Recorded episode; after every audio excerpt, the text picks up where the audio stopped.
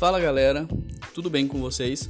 Eu me chamo Ayrton, sou estudante de gestão pública na Universidade Federal da Paraíba e criador de conteúdos na página Memes de Públicas.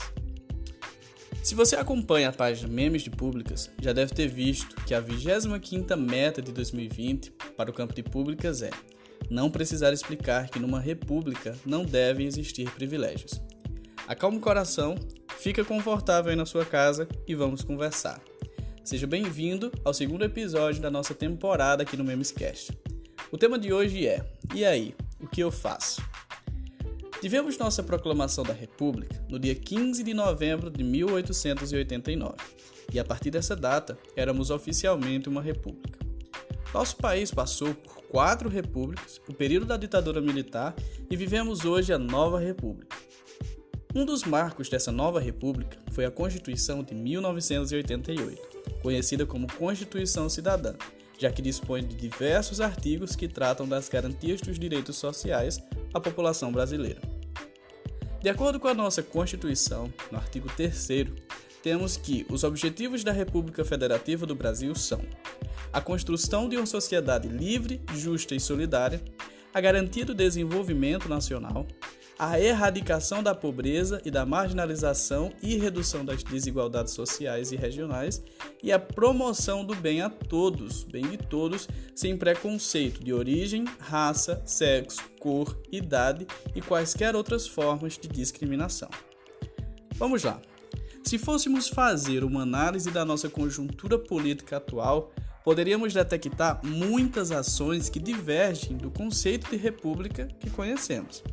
E nossa meta para 2020, acho que vai ficar só em meme. Existem muitos dispositivos que, apesar de serem legais, não deixam de ser imorais.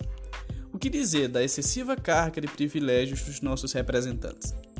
Esses privilégios nos faz lembrar da monarquia, onde era comum essa excessiva carga de privilégios. Você deve lembrar como funcionava. Vemos que os nossos representantes vivem em um patamar bem acima do cidadão comum. Projetam políticas públicas que não irão usufruir. Aqui no Brasil, é quase impossível ver algum dos nossos representantes utilizando transporte público ou fazendo uma consulta no posto mais próximo de saúde.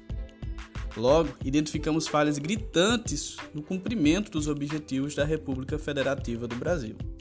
Os interesses pessoais estão à frente do interesse público confundem tanto as coisas que conceitos como patrimonialismo e coronelismo, vez ou outra, tentam ressurgir. Não sei se você concorda comigo ou se vive isso na sua realidade aí.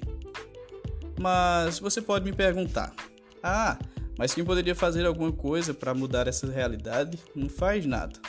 É, eu vou ter que concordar com você. Na verdade, parece que há a manutenção dos privilégios ao invés de uma redução. Mas e aí? O que fazer? Foi o que sempre me perguntei, inclusive já parei várias aulas para fazer esse questionamento. Porque sempre fiquei inquieto ao se tratar desses assuntos.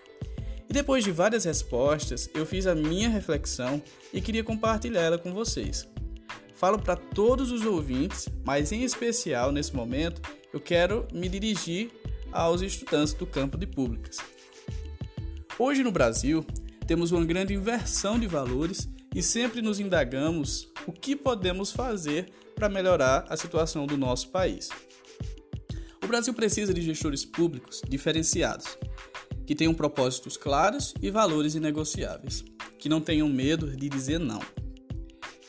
Está nas nossas mãos o futuro do Brasil. Hoje estudamos para operacionalizar amanhã. E você já se perguntou que tipo de profissional quer ser? Seremos mais um daqueles que faz manutenção de um sistema sujo e corrupto?